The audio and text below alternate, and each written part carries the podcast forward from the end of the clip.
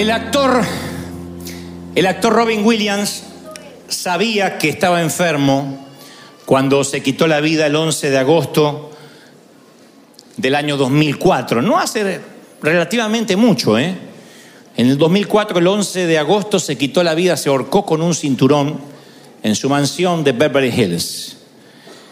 Decían o dicen los que vivían con él, estallaba en los últimos años en llanto sin motivo, se olvidaba los diálogos que se había aprendido para sus películas, se perdía en medio de una conversación. Su viuda dice, era un desconocido en sus últimos meses. Una de sus maquilladoras de toda la vida dijo, era horrible verlo que al final del rodaje se ponía a llorar y decía, estoy perdiendo la capacidad de hacer reír, que es lo único que sé. Y hace poco salió una biografía de la vida del artista que muestra al hombre detrás de los personajes y él tenía un temor, una paranoia, que traía desde que era muy jovencito, temor a enfermarse. No era hipocondríaco, pero tenía temor a enfermarse. Y cuando se quita la vida, hacen una autopsia como corresponde, según los, la orden forense, y descubren que tenía una enfermedad neurodegenerativa, se llama la demencia con cuerpos de Lewy. Los cuerpos de Lewy es una de las terceras enfermedades de demencia en el mundo.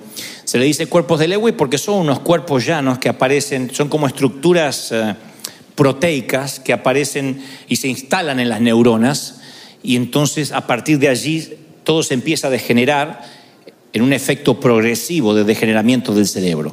Así que el actor de Buenos Días Vietnam, Patch Adams, una noche en el museo, un día se quitó la vida y decidió que era lo mejor puesto que no quería que le tuvieran lástima.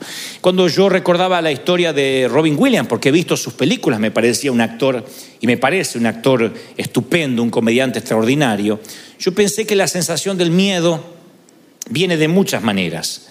Y esto es independiente si somos actores o vivimos debajo de un puente como homeless o literalmente no teníamos dónde dormir o pasar la noche o tener una mansión. Es independiente, es indistinto del estrato económico, del estrato socio, socioeconómico, el estrato espiritual, de donde vengamos, de qué cantera fuimos cortados. Todos en algún momento estuvimos ese miedo, ese temor a algo. Tal vez no a la muerte, los que tenemos a Dios sabemos dónde vamos cuando nos toca partir a la eternidad, bajar al sepulcro, ¿no? Pero las personas todas, indistintamente de donde provengamos, luchamos con algún temor, con un miedo a algo, algo desconocido. Y yo llamé al temor una curva en el camino, porque es la curva, cuando uno va en la ruta, es el momento donde uno no puede ver lo que acecha a la vuelta de la esquina. Una sensación mínimo de inseguridad. Y en la vida, las curvas en el camino es cuando no sabemos qué viene ya sea que acabamos de casarnos o acabamos de divorciarnos, ya sea que salimos del panteón o salimos de la nursery. Siempre hay un momento donde decimos lo que viene no me compete, no sé, no tengo el resto del plano. Y esa curva en el camino produce más que ansiedad el temor. Si vamos a estar a la altura de las circunstancias, si vamos a poder hacer frente a lo que viene. Y el temor es, parte de la trama de la vida. Es imposible vivir sin miedo. El miedo no se lo puede ignorar, hay que enfrentarlo, pero el miedo es parte de la vida. Y es un instinto básico de supervivencia. Hay un miedo que es saludable, hay un miedo que no llega a ser tan poco miedo, sino precaución, pero que es primo hermano del miedo, que hace que uno mire a la derecha y a la izquierda antes de cruzar una calle. El miedo hace que uno se coloque el cinturón de seguridad cuando uno sube al automóvil.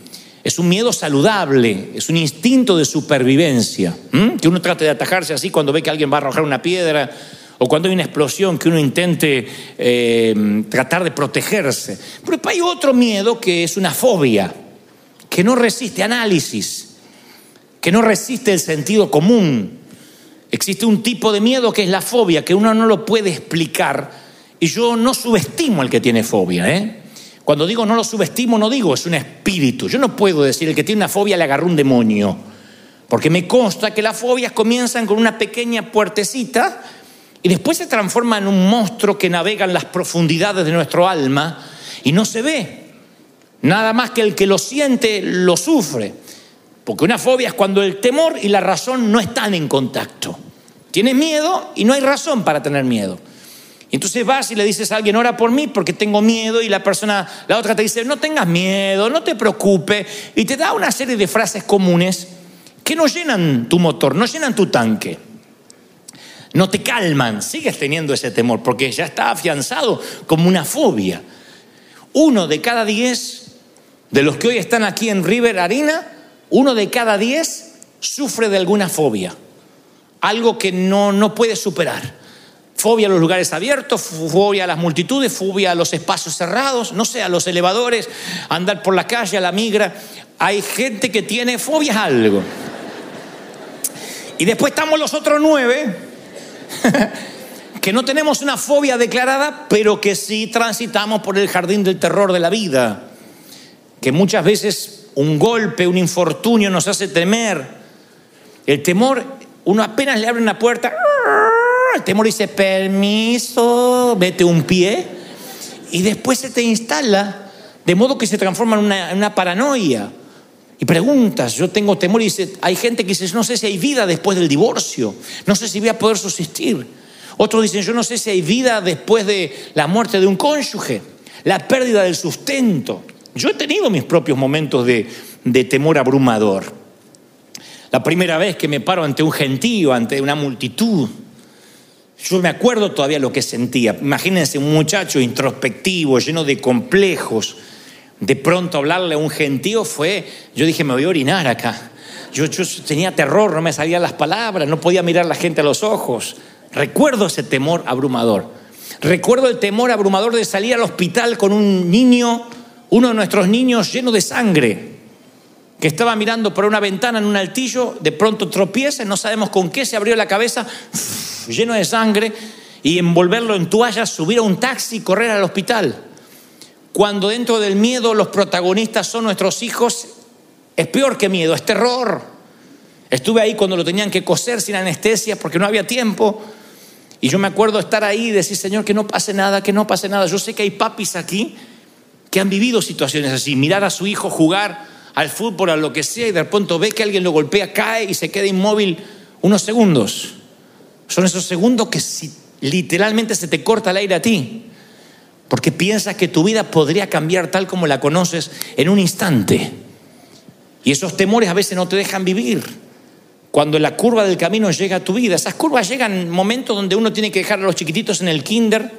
Recuerda cuando fuiste a llevar a tus hijitos al kinder la primera vez y la maestra te dijo, déjelo, va a llorar un poquito, pero después déjelo. Y tu hija está ¡ah! ahogándose de... Tú quieres agarrar a tu hija y decir, me la llevo de acá, maldito, pero no puedes, tienes que dejarla ir. Y después vienen otras curvas del camino, cuando viene un condenado a llevarse a tu hija, uno de 25 años, 26, y dice que ama a tu princesa. Ese día va a llegar también para mí, algún incircunciso ha de llegar. Pero yo ya lo tengo resuelto, ya tendrá sus 48 años y que haga su vida. Que crezca. Hija, ya tienes casi 50, creo que puedes cuidarte sola. Curvas del camino. En que uno dice, no sé qué va a ocurrir del otro lado, pero eh, el temor alguien lo definió como un pequeño chorro de duda unas goteras de dudas que fluyen a través de la mente y luego producen un canal tan grande que todos los pensamientos se escurren por ahí, todos los filtras a través del temor. Y esos temores crecen día a día hasta que nos encontramos paralizados, incapaces de hacer cosas para Dios, incapaces de creerle al Señor, porque el temor te va envolviendo. Dicen los, eh, los psicólogos que hay seis tipos de miedos Independientemente de los que no son fóbicos inclusive, pero hay seis miedos que todos los seres humanos, los seres humanos luchamos en algún momento. Pobreza, crítica, pérdida del amor, que te amen o dejes de amar, enfermedad, vejez y muerte. Y cuando esas seis cosas pasan por la vida, porque son estaciones donde sí o sí tenemos que atravesar, uno se llena de temor, son curvas del camino. Y el Señor me mostraba una historia de temor notable y de cómo el temor puede cambiarte y arruinarte la vida y robarte lo que Dios ya te dio. Hay gente que yo estoy seguro que por el temor se está perdiendo bendiciones, se está perdiendo amor, se está perdiendo a su pareja, se está perdiendo empresas, se está perdiendo ministerios. Y no es que Dios no se lo quiera dar, el temor no les, no, no, no les permite ver, les impide ver lo que Dios tiene. Hay una curva en el camino que no les deja ver y los llena de ansiedad y no avanza. Y las escrituras hablan justamente cuando la delegación de espías en el éxodo de Israel, la delegación de espías fueron a espiar, valga la redundancia, a Canaán. ¿Mm? Moisés recibe de parte de Dios que por cada tribu, 12 tribus, tiene que elegir un delegado. Y esos, esas 12 tribus eligen cada uno un delegado, 12 delegados, 12 espías, van a ver qué hay en la tierra prometida. Ya estaban allí. Así que se reúnen en una asamblea en Cades Barnea y dicen, bueno, vamos a decidir qué es lo que hay, vamos a hacer un reconocimiento. Dios nunca les envió a los espías para consultarles si conquistaban o no. Dios nunca les dijo, miren, ahora son mi board. Si ustedes después por mayoría votan que no, no lo hacemos. Probamos otra tierra prometida. No. Aquí iban a una experiencia de reconocimiento. Nada más. Era un equipo de avanzada para la conquista. Dios dijo, esta es la tierra que ya les entregué. Noten el verbo, nunca dijo que les voy a entregar, vamos a ver si se las puedo dar. Ya les entregué, ese es el hogar final, luego de generaciones de esclavitud en Egipto. Estamos hablando del suelo patrio de Abraham, el sitio donde iban a plantar la bandera finalmente, el suelo patrio de sus sueños. Pero Canaán era la curva en el camino del Éxodo y los israelitas no podían ver a la vuelta de la curva. Así que envían 12 espías después de la asamblea y 10 de ellos, la historia la conocen todos, 10 de ellos vienen con un reporte negativo. Dos, Josué y Caleb, que la Biblia describe que tenían otro espíritu, otra atmósfera, otra manera de pensar. Dicen que sí se podía porque Dios ya se los había dado, dijo los vamos a comer como a pan, pero eso eran Josué y Caleb. Los otros 10 dijeron, no, nos vimos a nosotros como langostas. Hay unos gigantes espantosos del otro lado, están armados hasta los dientes. Cuando vayamos nos van a liquidar. Y este informe negativo infectó, produjo una infección de temor que duró 40 años. No una semana, no un mes. Les costó años de penas y tragedias. Dios nunca había establecido ese espíritu de temor que trajo de vuelta al comité de recomendación. Era un espíritu de temor que se enquistó en el pueblo. Diez tipos infectaron una nación por cuatro décadas mínimo. Diez tipos. Yo digo, qué increíble que diez puedan infectar toda una nación. Les metió temor, les infundió un espíritu de miedo. Ahí es cuando el Señor me decía ayer, quiero que le digas a mis hijos que el temor ignora mis planes.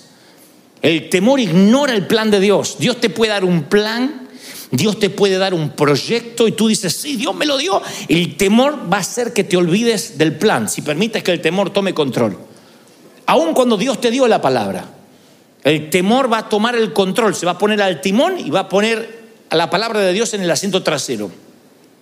Hay mucha gente acá que a mí me consta que tiene capacidad, que Dios está dispuesto a darle recursos, a conectarlos de manera divina con gente que no conoces, que vienen a ti a abrirte las puertas. Todo está listo para que el efecto dominó se produzca y el temor se para la puerta como el matón del barrio y te dice, acá no pasas. Es lo que le pasó a Israel, no pudo atravesar esa última línea. Dice la palabra en Deuteronomio 1:19, y salidos de Oreb anduvimos por aquel grande y terrible desierto, por el camino del monte del Amorreo, y llegamos hasta acá de Barnea. Entonces os dije, habéis llegado al monte del Amorreo, el cual Jehová nuestro Dios nos da.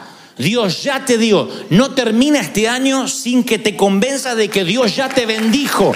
Dios ya te dio. ¿Lo crees? Mira, Jehová tu Dios te ha entregado la tierra. Sube. Si yo te dice te la entregué, sube y toma posesión, cabezón. Te la entregué. Sube. Pero uno va creciendo, se va volviendo más adulto y por dentro gente más pequeña. Y el Señor dice, aquí está la tierra, tómala. Pasaron tantas cosas y no podían cruzar la línea final. Yo sé que hay gente aquí esta tarde que muchas cosas de la vida le han pasado terribles situaciones, infortunios, y no está pudiendo cruzar la línea final en algo. El Señor me mostraba gente que estaba ahí, ahí, ahí, ahí. Estira la mano y ya tiene las uvas. Hace un paso y ya está en la tierra que fluye leche y miel. Pero hay gente que no puede cruzar la última línea. Yo conozco amigos míos que se arrepintieron en el altar antes de casarse. Y yo le decía, pero amás a la chica, sí, es la mujer de mi vida. Y no, no, no, el casamiento me dio una cosa y salió corriendo en, en la línea. Conozco otros que se prepararon en los seminarios, estudiaron. Y un día arde la zarza y Dios le dice, ve, esto es tu comisión, tu asignación divina. Y en la última línea se quedaron. Luego los vuelvo a encontrar y digo, y no te había llamado. No, pero estoy trabajando de esto ahora porque me casé y mantener una casa. Pero Dios te dijo que te iba a dar los recursos. Sí, pero al final no se dio lo que esperaba. Le puse una señal a Dios que viniera un millonario para darme todo el dinero y entonces iba a ser del Señor. Tu abuela, Dios no actúa así. Las señales siguen a los que creen, no los que creen siguen las señales.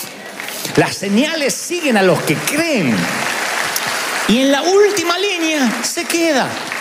Entonces yo estoy convencido de que Dios tiene un territorio a nombre tuyo, que hay algo que no estás reclamando, que algún día vas a llegar al cielo, Dios te va a llevar a un warehouse con tu nombre y un montón de paquetes cerrados, así como UPS o FedEx, va a haber un montón de paquetes vas a decir, ¿y eso? Bendiciones que no abriste.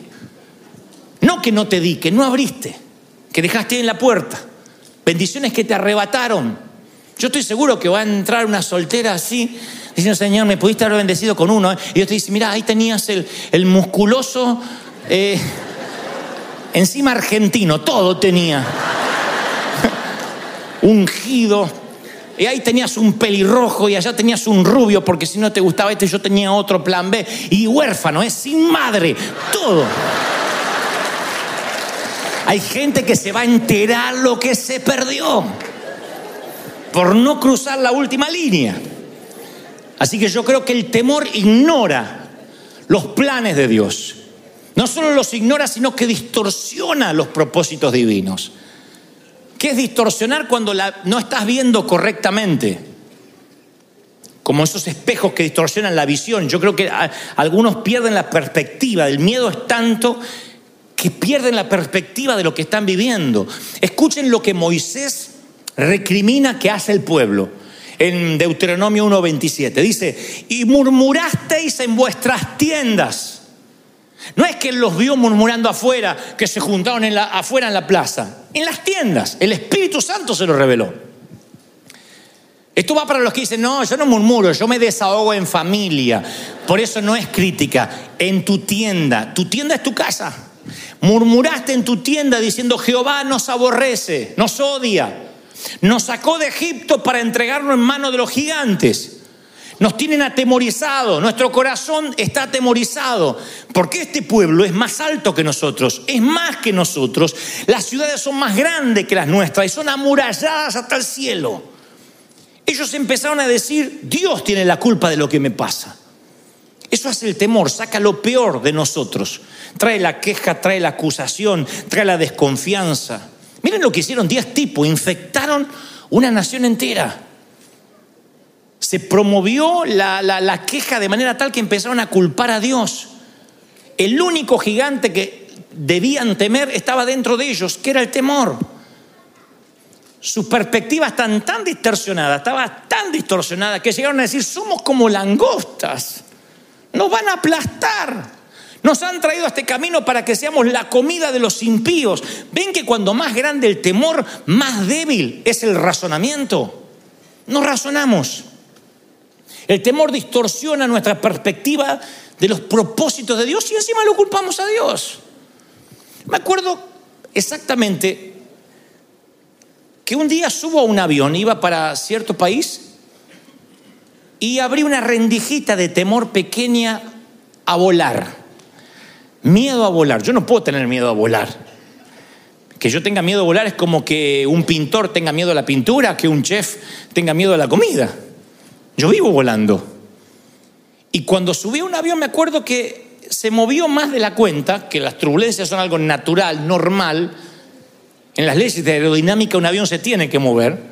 Y sin embargo yo me empecé a preocupar y dije, opa, me agarró miedo. Pero dije, bueno, Señor, es un momento. Ya la vuelta del viaje, ya venía con más miedo, el avión se movió un poquito y ya llamé la zafata, le digo, eh, señorita, haciéndome el vida resuelta, ¿no? señorita, por favor, un juguito de naranja y una pregunta. Es como cuando uno va a la farmacia a pedir una aspirina y un supositorio, ¿no? Que uno dice, una aspirina y un supositorio. Bueno, así, jugo de naranja y una pregunta. Porque en realidad lo llamaba para la pregunta, no para el jugo. Le digo, este avión se mueve mucho así, es normal, es porque es viejito. Y me dice, ¿usted es novato viajando? No, yo viajo hace como 20 años. Ah, señor, no se preocupe. Sí, y el avión iba así, se movía la zafata. No se preocupe, es normal. Y ahí el temor empezó a crecer. No sé por qué, fue hace varios años, empezó a crecer. Hasta el punto que me paralicé. Y no es que le tenía miedo a la muerte, dije, eh, en el avión no me quiero morir, prefiero morirme en una cama, en, el accidente eh, eh, terrestre es más fácil, es más rápido. Vino el chinito de frente, ¡ah! Muy ya está. Pero el avión... uh, vas cayendo. Y me agarró un temor, tuve que hablar con un piloto. Tuve que, conocíamos una, una amiga que tenía un hijo piloto y tuve que decirle, mira, quiero que me, mostró videos de cómo las alas resisten, que le paran un tractor arriba, que cómo, cómo prueban a los aviones. Me dice, no, no te preocupes. Le digo, ¿qué pasa? Y le empecé a preguntar cosas. Tuve que hablar con un piloto porque no me podía sacar el temor. Pero esto no es el tema. El tema es que yo empecé a culpar a Dios, igual que ellos. Yo empecé a rechazar invitaciones, empecé a no ir a ningún lado diciendo, Dios me metió este temor para que yo no viaje. Él es sabio. Y a veces, ¿quién me culpas a mí? Miedoso, yo no te metí ningún temor. Empecé a rechazar invitaciones, empecé a no querer ir a ninguna parte. Me llené de miedo. El enemigo dijo, si a este le pongo un temor de volar, no va a producir ningún impacto en ninguna parte. Él sabía cómo inmovilizarme.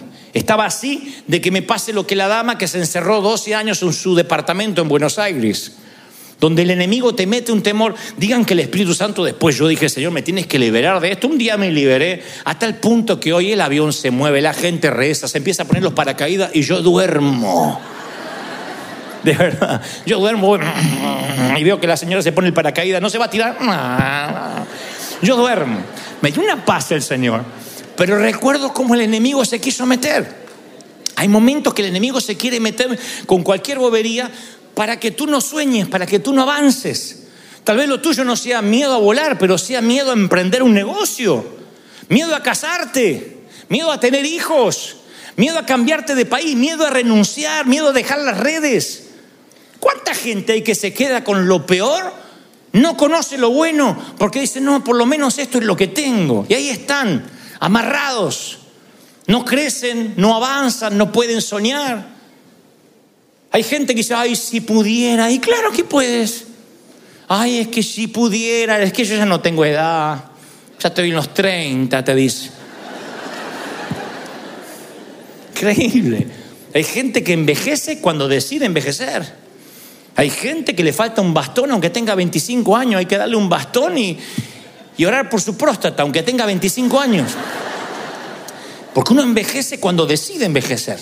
Cuando deja de soñar, cuando deja de pensar, cuando deja de avanzar, cuando el temor se le mete y termina siendo un paranoico o un hipocondríaco.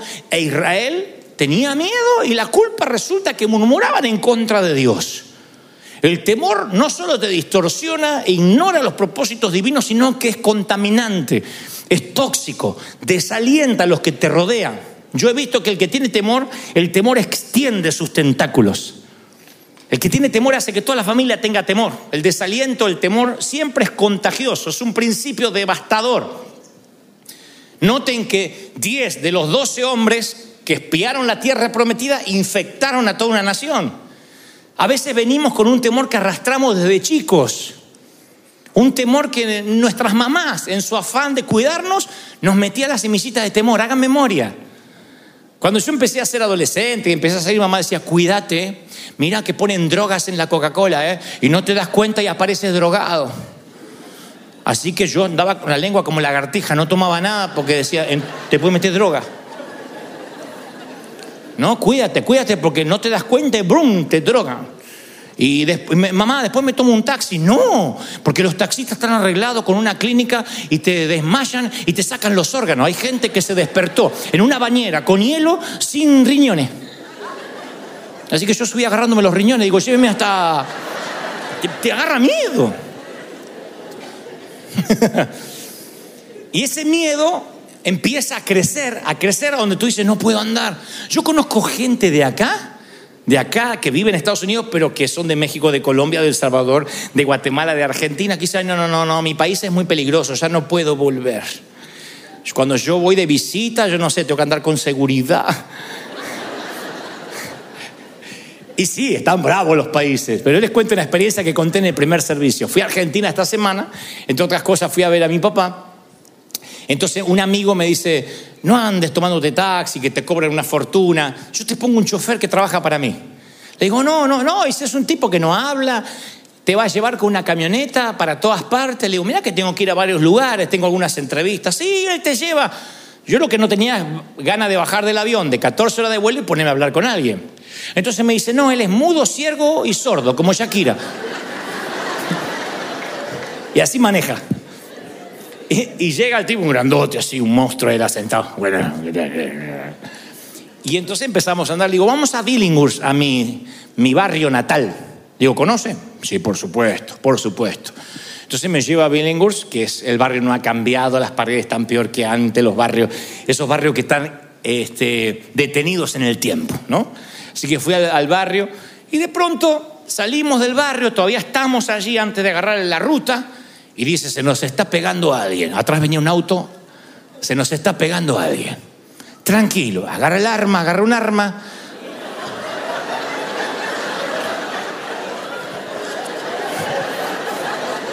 Ah, sí, porque yo no, no, no nací en Buckingham, de ahí vengo. Entonces agarré el arma y dice, tranquilo, flaco, tranquilo, tranquilo. Ah, parece que lo viene a ver usted. Y tipo, ¡uh! para la camioneta y se baja y golpea la ventanilla. Y dice, Dante Gebel, Dante Gebel. Baje, baje, baje, como diciendo, baje que cualquier cosa yo le pego un tiro. Al otro, no a mí.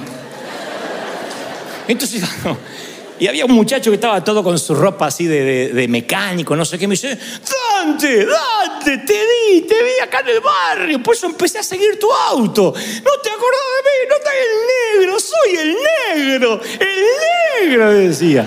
Y no me pude acordar. No, pero yo me acuerdo, yo creo que él o soñó que era mi amigo o, o Dios me hizo olvidar del negro. Yo soy el negro, el negro, ¿no te acordás? No me acuerdo. ¿Cómo que no? Yo estaba de novio con la Marisa. ¿Te acordás? La, la Marisa. La que está el negro, el negro. Y, como me, me insistía tanto que habíamos compartido la cuna, entonces... ¿Qué se hace en esos casos? Negro.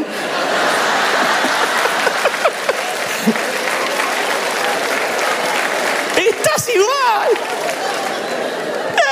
Se puso feliz, porque si le decían no te conozco, se, se suicidaba ahí. Negro, ¿qué hace?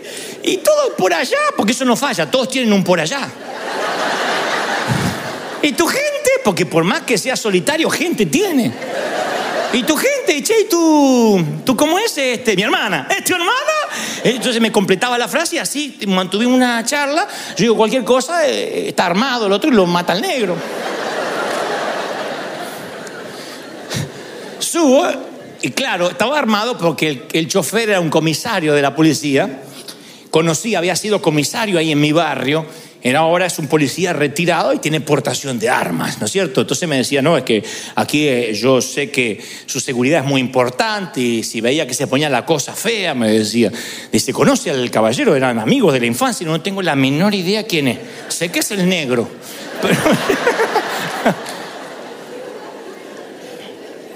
Pero yo pensaba, fíjense cómo la mente te puede llegar a crear una historia. Si, si este muchacho no era de seguridad y no paraba, vez empezábamos a correr diciendo tuvimos una persecución, alguien nos quería matar, cómo el temor podía infiltrarse, a lo mejor con una bobería, con algo que era cotidiano. Y me pasó esta semana y yo decía, es increíble que muchos venimos de esos lugares donde nos acostumbramos al peligro, a que te podían pasar cosas. En mi país a mí me asaltaron tres veces, me robaron la zapatilla, el cinto, eran cosas que podían pasarte.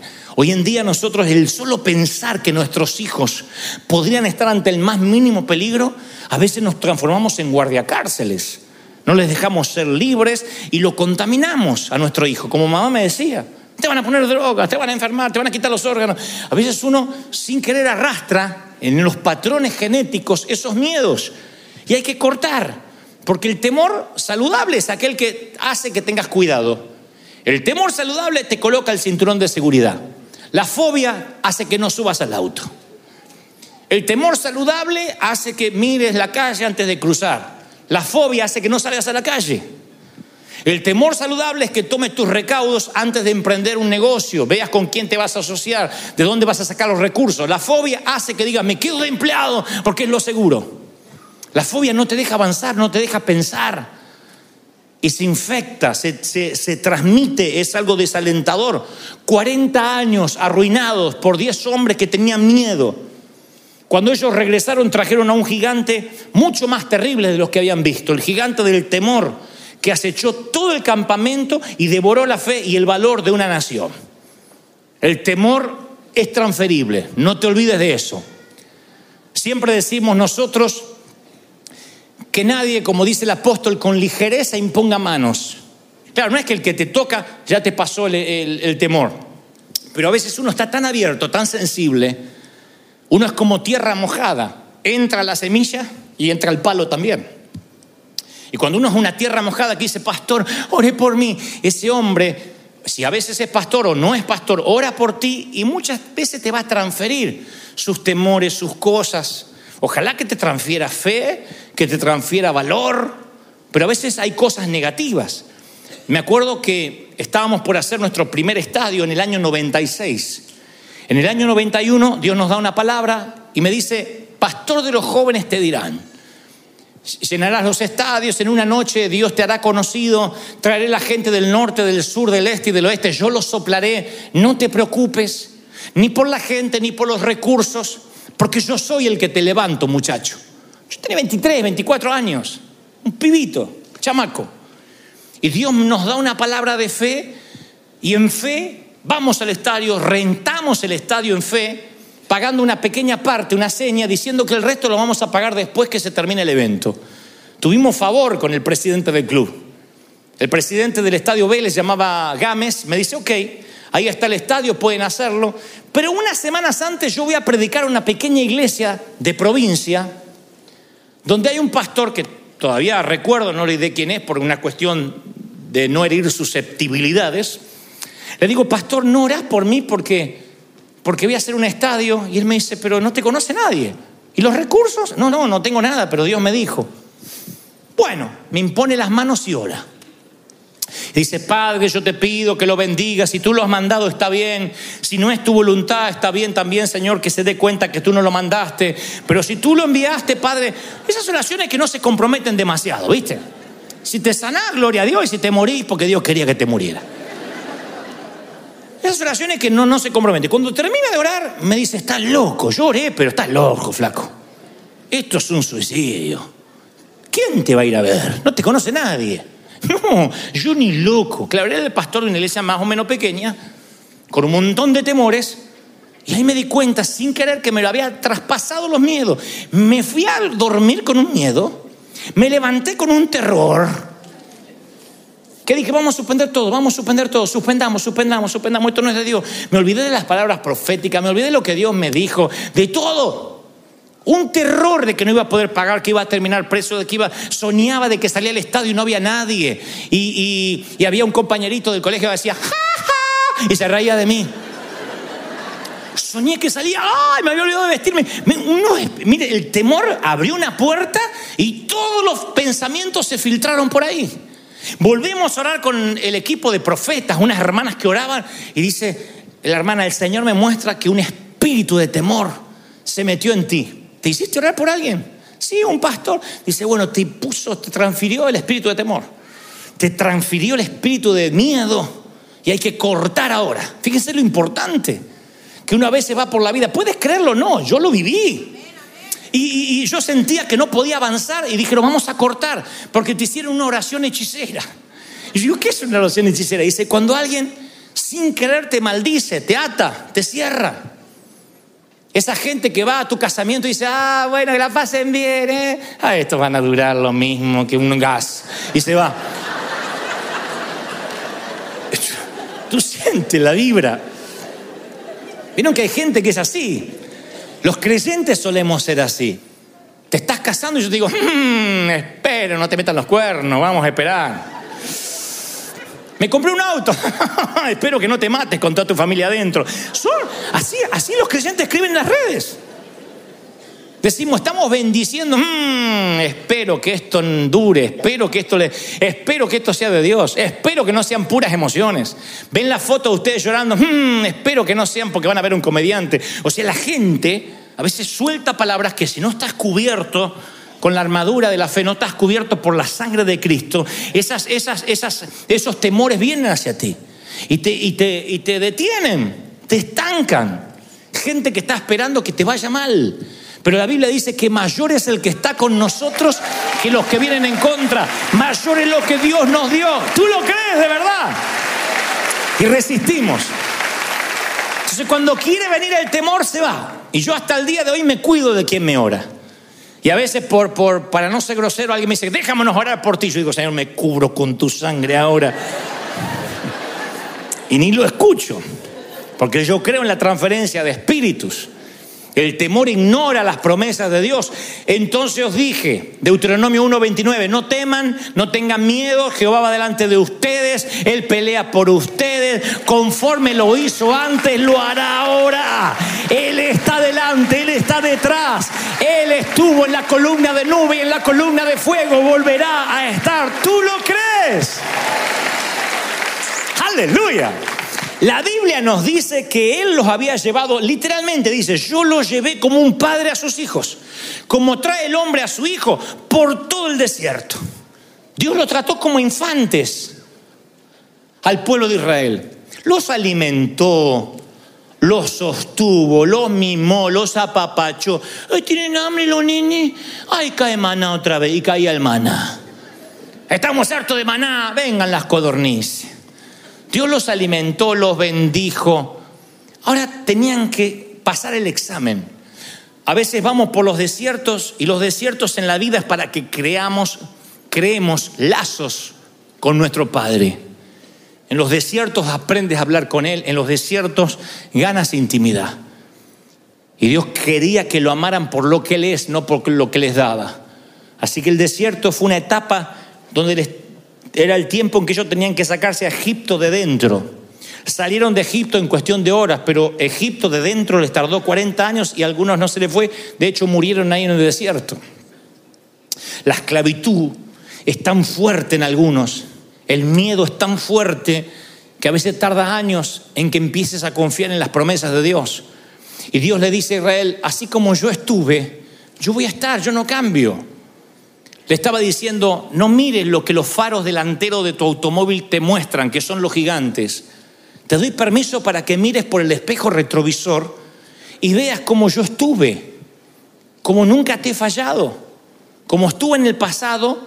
Tú tienes que mirar hacia atrás y Dios dice, y tienes que decir, si Dios nos trajo hasta aquí, nos va a llevar hasta el futuro. Pero sus ojos estaban congelados por lo que veían adelante y parecía que los gigantes aplastaban todo lo que Dios había hecho. Por eso yo te pregunto esta tarde, ¿de verdad que no hizo nada Dios en tu pasado? De modo que puedas decir cómo estuvo, va a seguir estando. ¿De verdad que todos tenemos la memoria tan frágil que podemos decir, a mí Dios nunca me libró de nada? ¿Cuántos están aquí y dicen, Dios me sacó de situaciones que pensé que no iba a salir? ¿Tienes cosas para ¿Tienes una historia para contar? ¿Sí? Que dice, Dios me sacó, Dios me libró. Contesto en el servicio anterior y no, no quiero pasar por alto. Eh, yo me forjé como un hombre de fe de muy jovencito, pero no porque era un gran hombre de oración, de estar en las montañas con Dios, porque no teníamos recursos, era fe o fe. No teníamos una iglesia para recurrir, empresarios, amigos, no teníamos nada. Entonces era fe, fe, fe, fe. Nunca tuve un presupuesto en mi vida, porque no, ¿qué va a tener presupuesto si no tenía plata? Me decían, tienes que hacer un presupuesto. Cuando venga para pagar, Dios dará para pagar. Pero no teníamos entradas, salidas, nada. Llego a Estados Unidos y aquí me dicen, los anglos, para los cuales nosotros dependíamos, me dicen, aquí hay un presupuesto. No te puedes mover de este presupuesto. El presupuesto no alcanzaba ni para pagar los boletines que tienen en las manos. Y yo digo, ¿cómo vamos a predicar? ¿Cómo vamos a hacer tal cosa? Ah, no sé, el presupuesto. Aquí se maneja por planillas Excel. Lo que está dentro del presupuesto puede gastar. Sí, pero necesitamos más músicos. No, no, no, no está en el presupuesto. Entonces durante meses yo empecé a ajustarme el presupuesto. ¿Cuánto hay? ¿Cuánto puedo gastar? Y había poquito y yo decía, Señor, ¿qué pasó? Es como que Dios no pudo pasar la migra, como no lo dejaron venir para acá. Dios quedó de México para allá, Estados Unidos, Dios acá no operaba. Y un día el Señor me dice, yo soy el mismo Dios de ayer. Quiero que mires por el espejo retrovisor, que dejes de mirar los gigantes y mires de dónde te traje, cómo te formé, qué pasó en tu desierto, quién te sustentó, quién te mantuvo, cómo fue tu éxito. Ahora te encontraste una curva en el camino y te morís de miedo. Entonces llamo a Argentina a un amigo que tengo allá y le digo, búscame en un lugar que habíamos dejado un depósito, cajas, mis periódicos, las revistas donde yo haya salido. Y este habrá pensado, le agarró el, espíritu de megalomanía, que querrá verse a sí mismo. Le dije, quiero que me traigas todos los recortes de periódicos que dijo la prensa, quiero que los traigas. Y cuando vengas aquí a Estados Unidos, me traiga los recortes. Me trajo un pilón así. Empecé a recortar y mandé a hacer cuadros.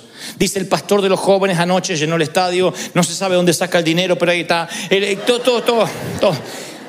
Toda nuestra oficina hay cuadros memoriales de lo que Dios hizo. El que va y no conoce mi corazón piensa, mirá, este se está mandando la parte de quién fue o qué hizo, pero es para mí. Cada vez que alguien me viene a decir, no hay plata, no tenemos, no hay, el Señor me dice, vuelve a mirar lo que yo hice. Como estuve contigo, yo voy a estar en tu futuro, voy a estar en tu presente, voy a seguir estando contigo. ¿Tú lo crees de verdad? Así que si yo fuera tú, pegaría versículos bíblicos en la alacena, en la nevera, versículos que te sostuvieron, pégatelos. Aunque tengas seminario bíblico, aunque seas doctor en divinidades, pégate versículos donde pase más tiempo junto al inodoro, ahí, ahí. Para que te recuerden cómo Dios te sostuvo. Recuerda, si hay una radiografía o un diagnóstico médico que el médico te dijo, mire, me sorprende que usted no tiene nada, no lo tires, vuélvelo a sacar y dile, este mismo Dios lo volverá a hacer otra vez. Dios te va a respaldar, tú lo estás creciendo, te va a bendecir el Señor. Va a abrir puertas, sendas donde no la hay, caminos que parecía que estaban cerrados, porque el temor es un pecado. El temer es un pecado. Dios le dice, no quisiste subir, fuiste rebelde al mandato que yo te di. El temor es lisa y llanamente desobediencia. Cuando la palabra dice no temáis, es en el orden imperativo, es una orden, no temáis. ¿Cuántas veces Dios te tiene que decir no temas? El tener temor es vivir en pecado. Para Israel significó una generación perdida, sentenciados a vivir sin reposo, nómades de vagar sin hogar por el desierto. Hasta que el último murió, no entraron al hogar. Y yo sé que hay personas aquí que Dios les ha preparado regalos valiosos, increíbles. Tienen ahí, ahí, están, a punto de tomarlo y sin embargo el Señor dice, te vas a, vas a vagabundear por el desierto o por el cementerio de los sueños rotos. Porque estamos, ¿qué pasa si tomo la decisión equivocada? ¿Qué pasa si no es el compañero para mí? ¿Qué pasa si me voy de misionero y extraño? ¿Qué pasa? Y los que se niegan a obedecer a Dios se condenan a vagabundear en el desierto de los sueños que nunca pudieron ser. Yo estoy convencido que el temor es una curva del camino. Pero estoy convencido que los que no toman la curva dejan de avanzar. Y el Señor dice, cobrad ánimo, esforzaos, no teman yo voy contigo, no te dejaré, no te desampararé. ¿De quién temeré? Jehová es la fortaleza de mi vida. Jehová está conmigo, no temeré lo que me pueda hacer el hombre. Están conmigo, no temas, dice el Señor. Y te digo lo que dijo hoy esta mañana temprano, no te rindas. Mi querido, no te rindas. No me digas que tienes 70 años y por eso te vas a rendir. No te rinda aunque tengas 80, si tienes 20, 14, no, no bajes los brazos. Todavía no sonó la campana, nadie arrojó la toalla. Y si te caes en el cuadrilátero, bueno, te vuelves a levantar. Y si te equivocas, te vuelves a levantar. abajo hay una red llamada gracia. Caes en la gracia y te vuelves a levantar. Pero no te rindas, pelea. Ofrece batalla. No te des por vencido. Pelea por tus sueños, pelea por tu compañía. Lo que tengas que hacer, hazlo pronto, porque la vida se te va a escurrir. Y el temor lo que hace es esclavizarte y robarte lo que no se puede recuperar. Tiempo. El dinero sí se puede recuperar. Nos consta de gente que ha estado en quiebras financieras y salió adelante. Pero el tiempo, ¿quién te devuelve los años no bailados? ¿Quién te devuelve los años que no bailaste? Los años que no celebraste. ¿Quién te devuelve los años que no amaste? Los años que no entregaste, los años que no sembraste. Hay un momento que vas a sentirte solo al final de la vida diciendo, no escuché aquel mensaje esa mañana del 10 de noviembre en que Dios me decía, tienes que emprender, tienes que hacer, tienes que vivir una vida digna de ser contada. Una vida que, Hollywood quiera llevar a la pantalla tan solo de saber lo que estás pasando, lo que te atreves a creer. Tienes que hacerlo. Acá hay jóvenes, hay muchos jóvenes, sean audaces. Y no pueden decir, es que si me sale mal no tengo modelos. Bueno, entonces como decía Pablo, mírenme a mí. De donde yo vengo, tu mejor amigo era el negro. De donde yo vengo, cuando regresas al barrio tienes que volver armado. O sea que no nací en una cuna de oro donde ahí salieron los Nobel, los Pulitzer y los que ganan Oscar. Entonces no hay excusas para decir, bueno, lo que pasa que este es de Gringolandia. Yo de donde vengo, los sueños estaban rotos, estábamos presos, no, no teníamos miedo a todo. Pero yo un día dije, voy a comprar mi libertad, tengo que pelear la vida, tengo que creerle a Dios.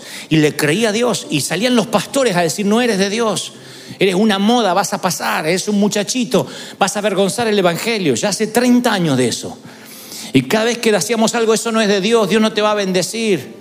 Te fuiste de Argentina cobarde porque allá seguramente vas a fracasar. Todas las palabras negativas, todo ese temor que a veces imparten, esas transferencias de espíritus negativos venían y aprendí a tener cuero de rinoceronte, a tener piel de, de foca, para que todo revale y conservar el corazón tierno. Y esta misma unción, esta te la quiero transferir, esta sí. Una unción de valor, una unción de fe, una unción de poder, una unción de creerle a tu Dios. ¿Tú le crees? ¿De verdad que le crees a Dios? Vamos, ponte de pie, yo quiero orar por ti.